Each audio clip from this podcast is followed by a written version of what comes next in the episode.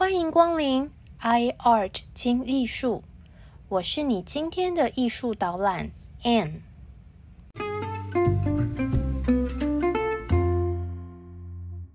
你好，我系台湾人 Anne。你好，我是台湾人 Anne。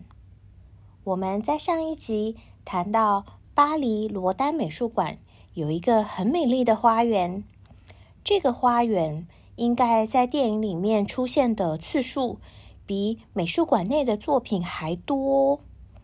近年内最有名的镜头，应该是在美国导演 Woody Allen 的《Midnight in Paris》（午夜巴黎）里面呢。这部片啊，最法国的画面，大概就是法国前第一夫人卡拉布尼。在罗丹美术馆里面散步的镜头了。在这个花园里面呢，有一道无法打开的大门，就是举世闻名的地狱之门 （The Gates of Hell）。地狱之门上面有一个沉思者，他呢，俯首而坐，右肘撑着下巴，放在左膝上。目光望着下方，好像看着脚下的地狱场景，陷入了沉思。地狱之门是罗丹接受巴黎装饰艺术博物馆委任设计的，灵感呢来自于诗人但丁《神曲》中的地狱篇。《神曲》中说：“从我这里。”走进苦恼之城，从我这里走进罪恶深渊。你们走进来的，把一切的希望抛在后面。好恐怖啊！有够恐怖的啦！为了展现这个了无希望的可怕画面，于是呢，罗丹就制作了门上各式各样的痛苦雕塑。总共呢有接近两百个痛苦的群组哦，分别表现出人的情欲、恐惧、理想、希望、幻灭和死亡等等。其实，在罗丹的有生之年，根本就没有完成《地狱之门》这件旷世巨作，但他还在制作《地狱之门》的过程中。就已经出现一些特别受人喜爱的痛苦群组。后来呢，这几座震撼人心的痛苦群组雕塑，就分别被独立出来，做成很多大大小小的尺寸，包括呢沉思者，还有稳。那么，这位沉思者 The Thinker，他是谁？他在想什么呢？其实，沉思者并不是这个雕塑的本名哦。罗丹最初给这座雕塑的命名是“诗人”，所以呢，过去大家都认为罗丹是用这个雕塑来象征诗人但丁。因此啊，《地狱之门》描述的是但丁在地狱之门前。构思嗯诗句的场景，整个门呢就像是中世纪的宗教画一样。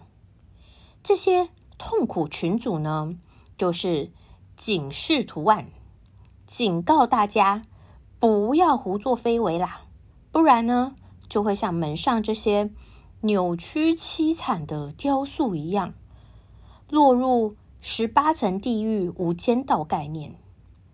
不过呢，这一类的地狱图作品，古今中外真是多到数不清了啦。如果罗丹只是创造出另外一个地狱 style 的大门，那他就不是罗丹了。沉思者可能是罗丹的诗人但丁，他正在思考着地狱中的种种罪恶以及。眼下的人间悲剧，对于人类表示同情，内心非常的苦闷。我们可以从这个雕像呢，压弯的肋骨，还有他紧张的肌肉，呃，收紧的小腿，看出这位沉思者，嗯，极度的压抑，还有隐藏的痛苦。但是同时呢，我们想沉思者。会不会其实是罗丹自己呢？沉思者是不是罗丹这位艺术家在创作的时候的思考历程？罗丹是不是一边捏着粘土，一边在思考：我们到底是谁？我们为什么活着？因此，地狱之门的伟大在于，它从来都不是地狱。就像它从来都没有被当成是一扇大门一样。地狱之门的场景虽然是来自于《神曲》的故事，但是它其实是关于一个人的作品。当我们观看者站在作品前面反思自己的人生，我们要如何活着呢？我们死去之后。会有天堂还是地狱吗？我们应该担忧死亡吗？还是我们应该关注在活着的时候作为一个人的价值和感受呢？罗丹的《地狱之门》不是中世纪的地狱图，它不是要提供给我们一个很权威式的解答或者是解释，呃，它不是要恐吓人们说。如果不听话，就会下地狱哦。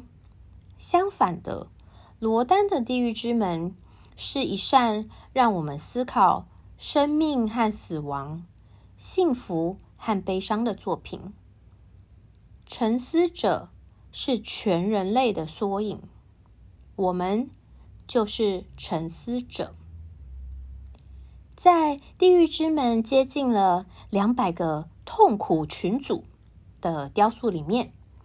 最讨人喜欢的，嗯，应该是 The Kiss 吻这座雕塑了。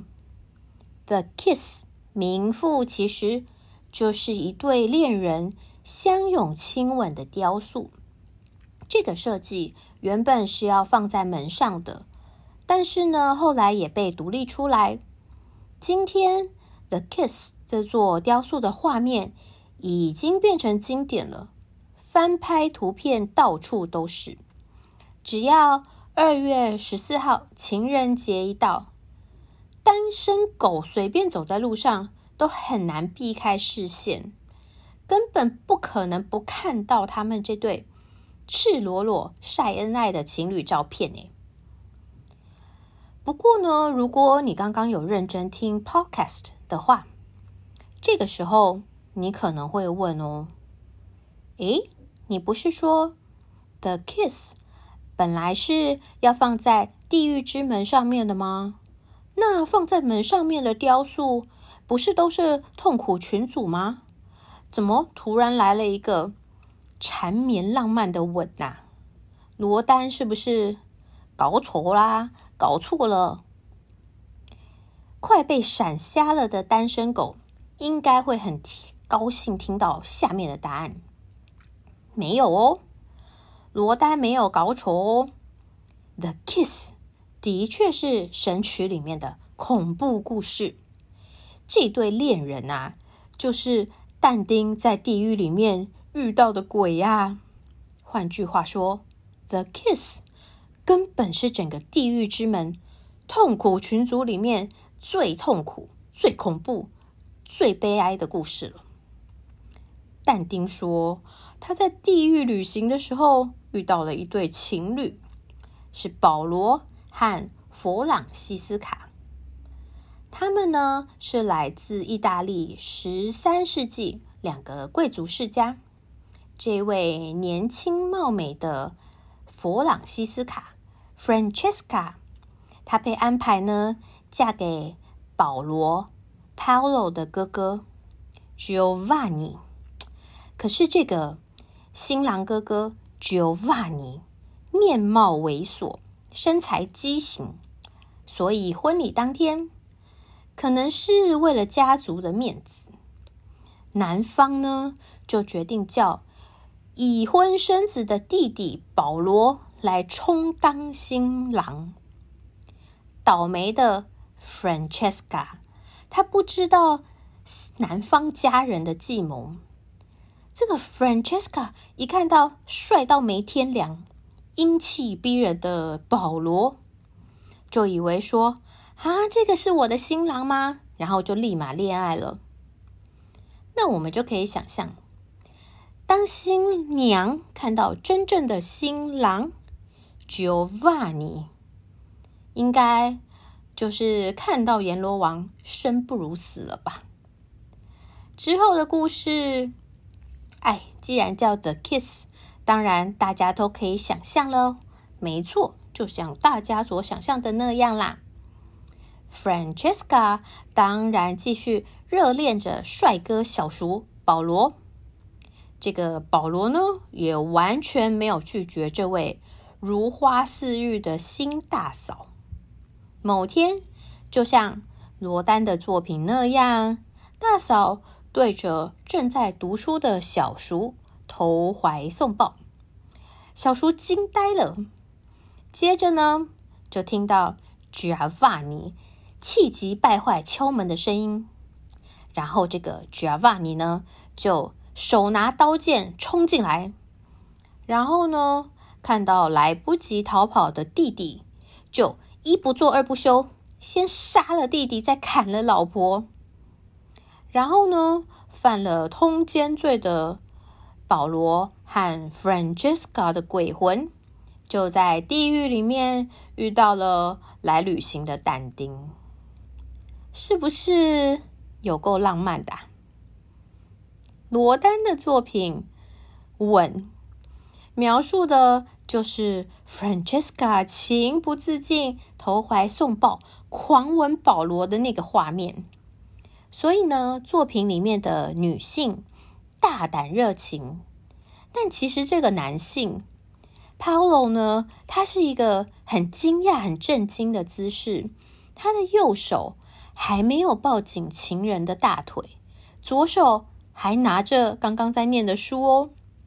说不定在 The Kiss 这个场景的时候，杀人犯 Giovanni 已经站在门口了啦。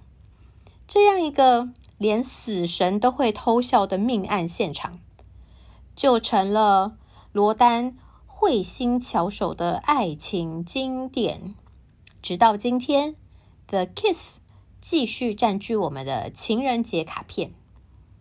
希望大家听完这集的 Podcast 之后呢，如果下次有机会在美术馆看到《The Kiss》，不要感到。内心毛毛的，很恐慌。尤其是呢，当旁边的访客都眼冒爱心、超级羡慕的时候，只有我们呢，好像把它当做恐怖片、惊悚、血腥电影在看。尤其是如果有喜欢的对象送你《The Kiss》的情人节卡片啊，或者是笔记本啊、文具什么的，请千万不要来一句。送这什么鬼？毕竟呢，这个作品相当的激情。如果你心仪的对象选择了这个画面当礼物，表示对方真的很用心，还是请大家很浪漫的收下来，内心嘿嘿嘿偷笑就好了。一八九三年，《吻》这个作品在美国芝加哥世博会展览。